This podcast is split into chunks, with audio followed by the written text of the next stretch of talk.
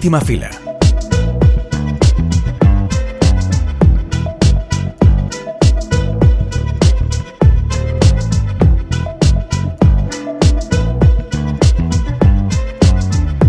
Ulises Porra, Silvina Sicer y Uya Prida escriben la historia de Carajita, un entramado de cariños entre Sara, Mallory y Yarisa que pone de relieve de la manera más cruda la diferencia de clases en República Dominicana y las relaciones entre madre, hija, cuidadoras y cuidadas.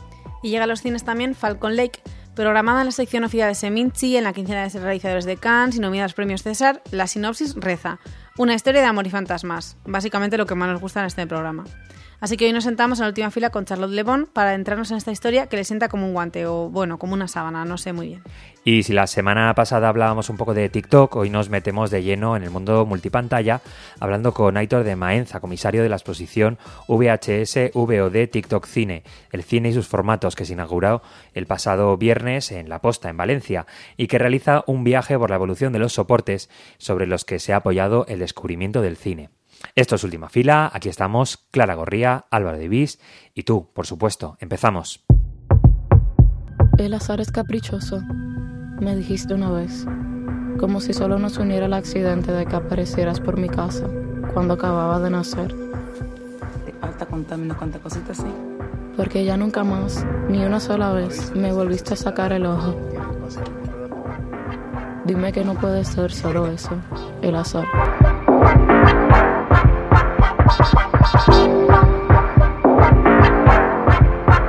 Carajita es una historia repleta de naturaleza, familias y relaciones interpersonales, pero solamente son tres sus protagonistas. Sara es una adolescente de una familia rica de Santo Domingo, con una fortuna de dudosa procedencia, que se ve obligada a pasar un tiempo en su lujoso chalet de las terrenas. Con la familia de Sara también viaja Yarisa, la persona que se encarga de la limpieza y la gestión del hogar, así como de cuidar a Sara desde su más tierna infancia. Y por último, Marjorie, la hija de Yarisa que visita a su madre después de mucho, muchísimo tiempo sin verse. Mario y Sara tienen la misma edad, gustos parecidos, pero bueno, les separa una cosa, y es la clase social. Esto se traduce en que Sara, a pesar de no ser la hija de Yarisa, ha recibido muchas más horas de cariño y juegos que la propia Marjorie. Al poco de empezar la película, Marjorie y Sara asisten a una fiesta de unos adinerados amigos de Sara, la que es rica. En este punto, y cuando parecía que la película podía tener un tono parecido a una de mis pelis argentinas favoritas de los últimos tiempos, que es Una Segunda Madre, que la vuelvo a recomendar porque es que es una maravilla, Digo que en este punto que parecía que la historia iba por un lado, de repente da un giro bastante dramático y el tono cambia por total. A partir de ahí comenzamos una diferente película de investigación en la que se irán descubriendo los verdaderos y más crudos sentimientos de las dos familias que protagonizan esta peli, la familia trabajadora de Yarisa y la familia de Sara. Como digo, es diferente porque en estos tiempos de true crime y dramas judiciales, Carajita se dedica a diseccionar las consecuencias de un hecho, a poner de manifiesto la clase, los privilegios y cómo todo ello pues al final acaba afectando a la justicia. Lo que más me ha gustado de Carajita, o lo más interesante es que, bueno, como no es la primera ni la última de las pelis que pone de relieve la injusticia causada por la diferencia de clases, esta profundiza en las relaciones de cariño y amor que desearían no verse afectadas por esta diferencia, pero que inevitablemente lo están. No sé si se me entiende.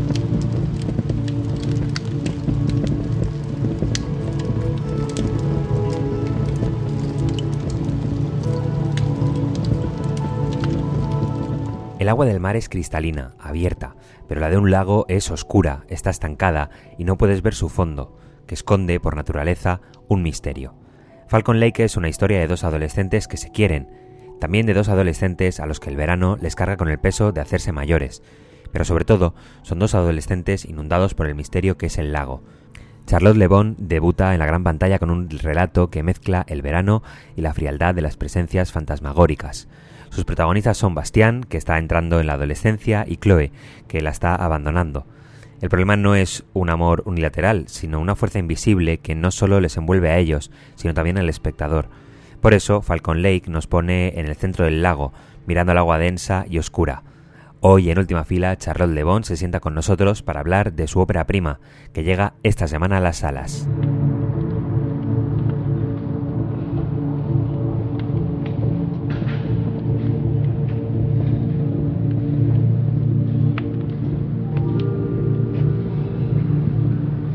Primero de todo quería preguntarte por la manera en la que desarrollas de manera poética y compleja la figura del fantasma. Eh, parece una proyección, pero no tanto del pasado como del futuro.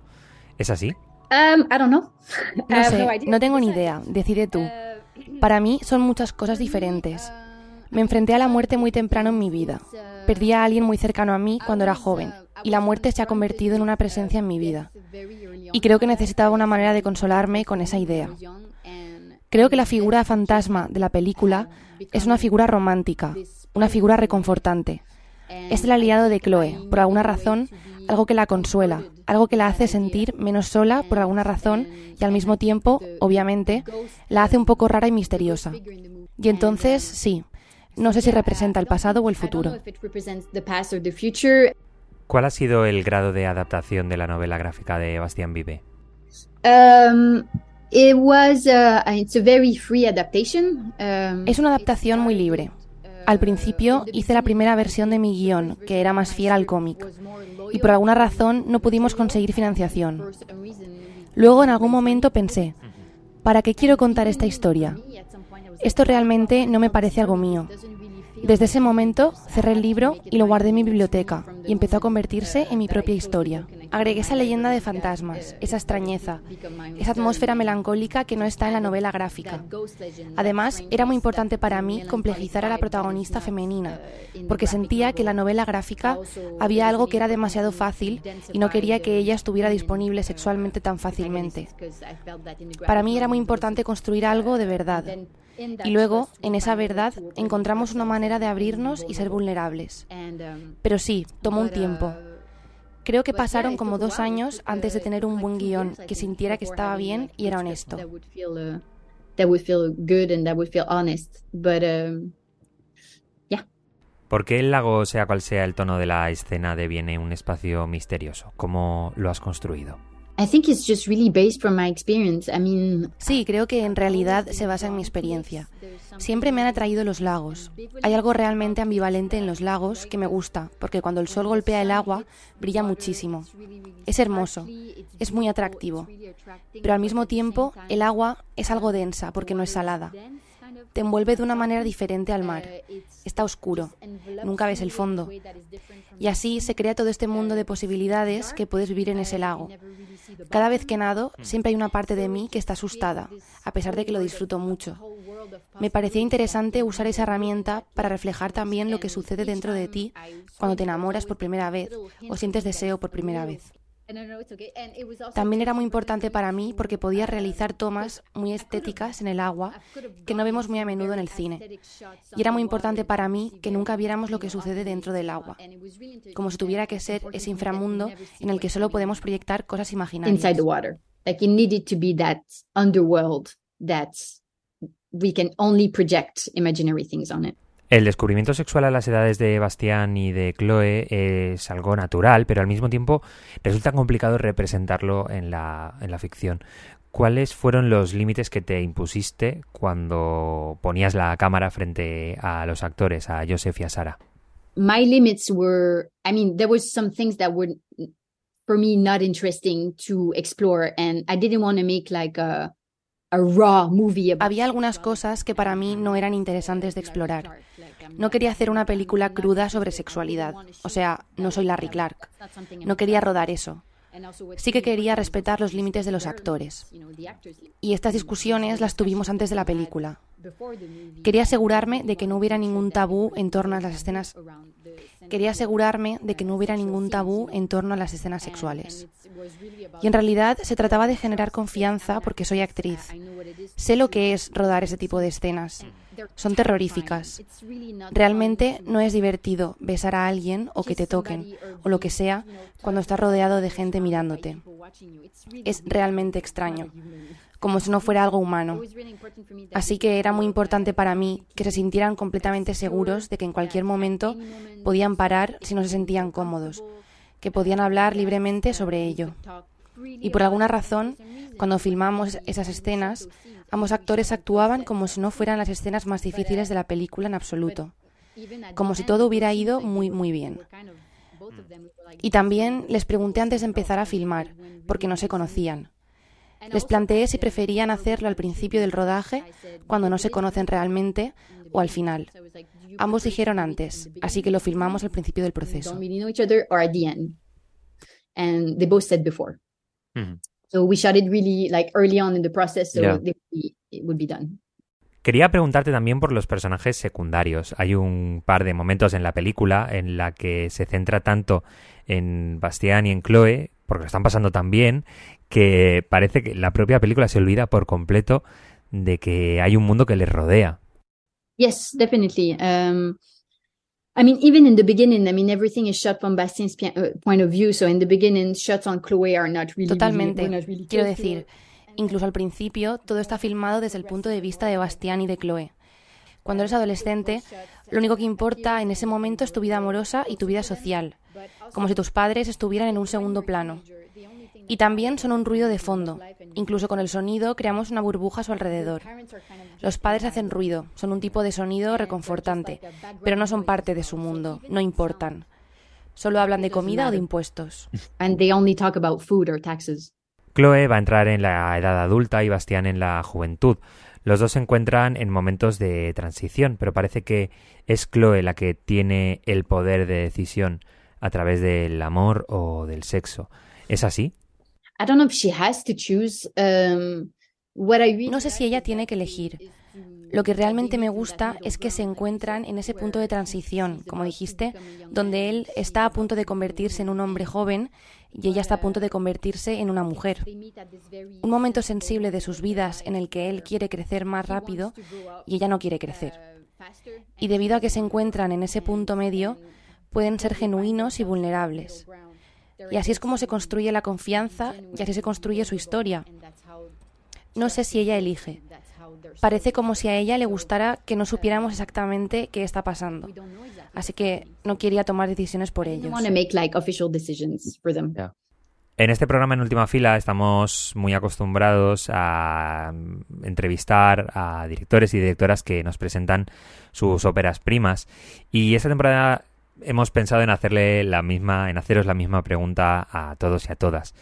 Eh, ¿Qué debe ser el cine ahora mismo, en 2023?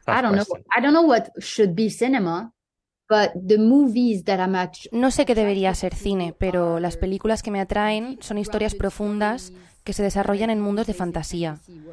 Ese es el cine que realmente me gusta ver y ese es el cine que me gustaría hacer.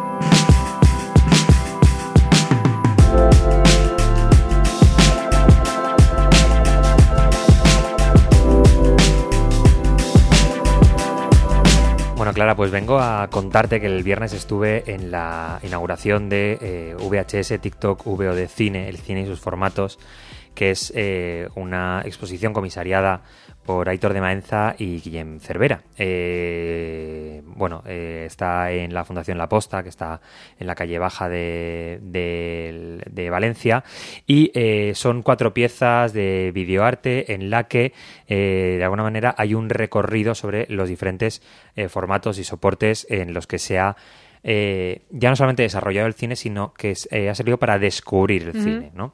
Entonces, eh, bueno, hay cuatro piezas. La primera que sería la proyección canónica, por decirlo de alguna manera. Evento canónico. Exactamente. Es Haunted Demons de Sergio Martín, que es un remontaje de la película Demons de Lamberto Baba, que producida por Dario Argento, que es una película, bueno, pues de este yalo italiano, serie B, serie Z.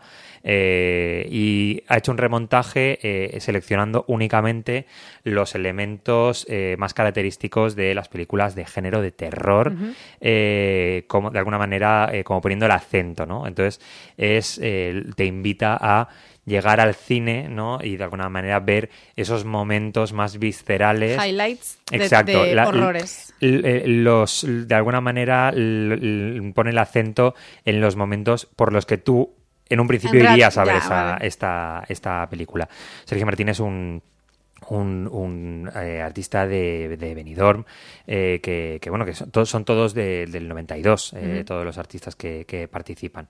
luego entraría el VHS y ahí vemos una, una obra de Mike Kelly, A Continuous Screen of Bob Clark's Film, que es una instalación en la que, bueno, se ve como es una especie de cuarto de un colegio mayor eh, con una televisión que está eh, emitiendo en loop la película Porky's eh, que, de Bob Clark, que fue, bueno, marcó un antes y un después en estas, eh, bueno, dentro del, del, del, de la relación, ¿no? O del cine universitario que luego entendimos con American Pie, con Project X y que ahora a lo mejor está un poco más difuminado, pero que ha marcado ¿no? la, su- la, sí, sí, la tuvo vida y la cinefilia sí. eh, o la socialización en el cine. ¿no?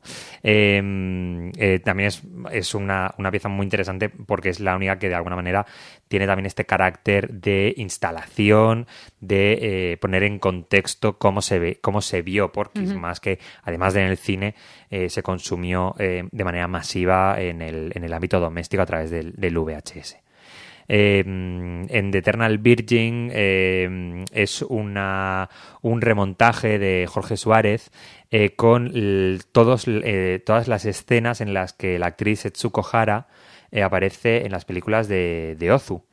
Entonces, solamente ha elegido las, las, los momentos en los que ella recorre en solitario una casa. Que nos gusta un remontaje aquí. Es que Y, y, ya me eh, estás contando les y ya da- me apetece. Les da récord. Eh, entonces es un, un vídeo de unos 13 Justito, minutos más sí. o menos en los que ella, pues, eh, eh, bueno, entra en una habitación en los años 40 Qué maravilla. vestida con un traje regional japonés y sale occidental perdida en los 60, etc, etc, ¿no? Y está esta idea que, que, que, eh, la pieza se llama The Eternal Virgin, que es como se le conocía sí. también a, a Setsuko Hara y de alguna manera sirve para complejizar esta idea de cómo se eh, dibujó el, personaje eh, arquetípico de Setsuko Hara que en su día, en ese momento, sobre todo en las películas de Ozu, eh, bueno, pues supuso un desafío a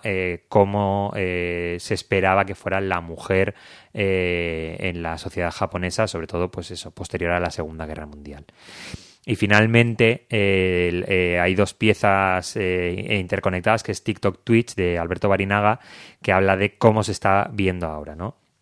En, en- en un- en una pequeña pantalla de una especie de tablet eh, se ve un vídeo de TikTok que está la pantalla partida en tres, como estamos, como se ve ahora en muchos gameplays. O sí, así. exacto, gameplays con em, con La webcam, la el webcam, juego, o- los comentarios. Exacto, Mm. o, o hay eh, muchas veces en, en TikTok se ven eh, gameplays con momentos de padre de familia eh, con la pantalla partida.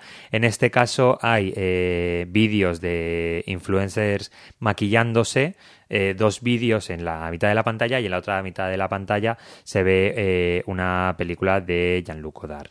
Eh, y, y luego en Twitch es una pantalla de Twitch en el que se ve una película de Mike Snow y, y de Michael Snow, perdón, y se está viendo en la interfaz de Twitch con los comentarios, etc, etc, porque eh, desde que YouTube eh, está como más, eh, bueno, Interactiva. no, está más riguroso con el tema de los Ah. derechos. Muchos, muchas personas están transmitiendo películas a través de, eso, de TikTok para, de alguna manera, intentar burlar esa... Para mí, primera esa- noticia esto, exa- es una o cosa sea, que, que- mm. que la gente está conociendo ahora. La cosa es que hablé con, con, con Aitor de Maenza para hablar un poco de cuál era su su cómo ha sido ese trabajo de, de- de- de comisariado.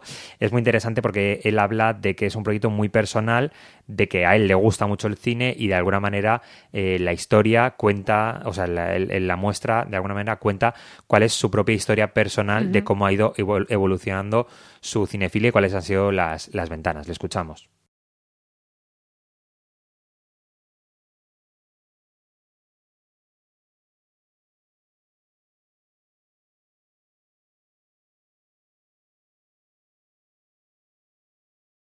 Por eso en la muestra se incluye cosas en streaming, se incluye también muchas cosas por internet, porque principalmente na- no solamente yo, sino creo que toda mi generación, también algunos de los artistas como Sergio Martín, que está también expuesto, que es amigo personal mío, nos hemos formado en un momento pues que tenemos en acceso a, en su momento a blogs de descarga, a la compartición P2P, o sea, claro, nosotros venimos, bueno, yo vengo básicamente de una población medianamente pequeña, bueno, es venidor, pero bueno, la oferta cultural no es como tal como puede ser en Valencia o cualquier otro sitio y claro, el acceso a la cultura es muchísimo más complicado. Entonces, claro, yo siempre he acudido a cosas como son el streaming, como son eh, las, eh, las plataformas bot y todo eso. Entonces, claro, a partir de ahí empecé a reflexionar también que esta generación mía también se ha formado de esa manera, la gran mayoría, ya no en la sala cinematográfica como podía haber sido antes de, la aparición de Internet. Y claro, como esto ha cambiado un poco la manera de los discursos, pero justamente reivindicando lo que es el cine, o sea, lo que es sus discursos o sus maneras de ser. Los artistas, la gran mayoría de artistas son del 92 como él. Eh, las piezas no se han hecho... Eh, eh, no son creación nueva, sino que ha ido eh, cogiendo, hablando con los artistas de cuáles eran las piezas que, podían hacer para la, para la exposición o que ya tenían en, catálogo. Le preguntaba cómo ha sido este trabajo también con los artistas, porque siendo una muestra tan personal, bueno, pues también hablaba de cuál había sido el descubrimiento del cine de, estos artistas. Al hablar de todo esto y poner sobre la mesa eh, de cómo hemos conocido el cine, de cómo se está distribuyendo hoy en día y de cómo esto está mm, reestructurando también eh, ciertas reglas o cierta experimentación en el cine, claro, pues nos veíamos reflejados todos, porque al final somos gente que nuestra educación fílmica pues viene pues de la época de los blogs, de la época también del Tumblr, viene de la época del nacimiento, entre comillas, de Internet, o cuando ya se empieza a mm, difundir más, cuando empiezan las tarifas planas para poder descargarse películas y poder entrar en ciertas webs que te daba la posibilidad de conocer más cine. Y claro, todos hemos pensado de tanto esto como nos ha dado a conocer tanto el cine, porque al final nunca ha sido tan fácil ver, por ejemplo, películas de Yasuhiro Ozu o mm. películas clásicas o películas de la otra parte del mundo, ¿sabes? Entonces, claro, toda esta amalgama mm, también está produciendo pues que al final, eh, a nivel fílmico, se esté haciendo mm, pues una mutación, no sería la palabra mutación, sería más bien más eclécticos, ¿sabes? Con este tema de que el cine ha muerto, ¿no? El cine ha muerto, el cine ha muerto, el cine ha muerto. Llevamos eh, con el cine muerto desde hace eh, medio siglo. Sí, desde que nació. Pero a la vez, en menos de 20 años, hemos recorrido todos estos formatos en los que habla la muestra, ¿no? Y le preguntaba finalmente a Aitor de Maenza, eh, bueno, mm, qué posición tenía él personalmente también esta muestra con, con, la idea de que el cine había muerto o si él lo veía de una manera un poco más optimista. Yo creo que en, realidad el cine no está muerto, porque nunca ha sido tan fácil acceder al cine como hoy en día, ¿sabes? Frente a la distopía que tiene alguna gente de que las redes sociales, el Internet está rompiendo, está acabando con cosas muy bonitas, entre ellas el cine, yo la verdad es que me opongo, porque a día de hoy creo que no he habido nunca más facilidad eh, de ver cine como de distribuirlo, como crear las propias obras, que es también lo que viene a decir la exposición, ¿sabes? Porque al final son gente que en realidad tiene unos medios muy bajos, ¿sabes? Pero a partir del remontaje, del remix o a partir de la propia eh, reflexión con diferentes imágenes mm, y con un ordenador, básicamente han podido edificar una pequeña carrera cinematográfica, muy pequeña, pero bueno. Con todo esto, la muestra VHS, TikTok, VOD, cine, el cine y sus formatos, cogeos una hora más o menos para ver eh, un cuarto de hora cada, cada muestra. Álvaro, que dices ¿Cuánto tardas en leerlo? Pues Exacto, pues más o menos esto eh, no, no puedes eh, ir, pegarte un vistacito, no, quédate, siéntate, eh, ve cada, cada pieza más o menos un cuarto de hora. Está en la Fundación La Posta, en la calle Pinto Alfillol 2, en Valencia. Y con esto, eh, la semana que viene, eh, tú te vas a San Sebastián, me voy a Donosti. Eh, sí, efectivamente, me voy a San Sebastián. Em, a ver qué onda, hace mucho que no voy. Haz networking por nosotros, que estamos en Valencia y tú ya sabes que tenemos que aprovechar cualquier, cualquier ventana. Nos escuchamos en siete días. Adeu.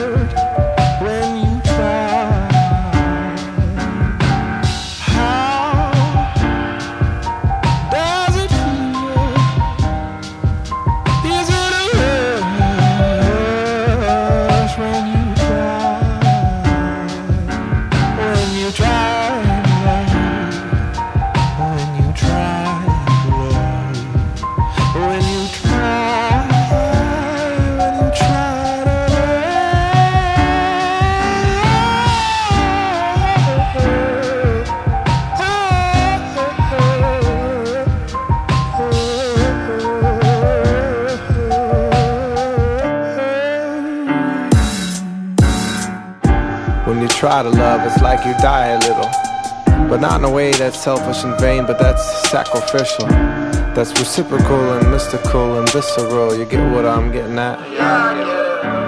I wanna love continuously and not so strenuously. How can I love one love when there's so many people loving back? So many ways I could react, so many days I think it should in fact become bohemian like Liszt or James Brown or Nikola Tesla or anyone else that one should aim to be in this day and age.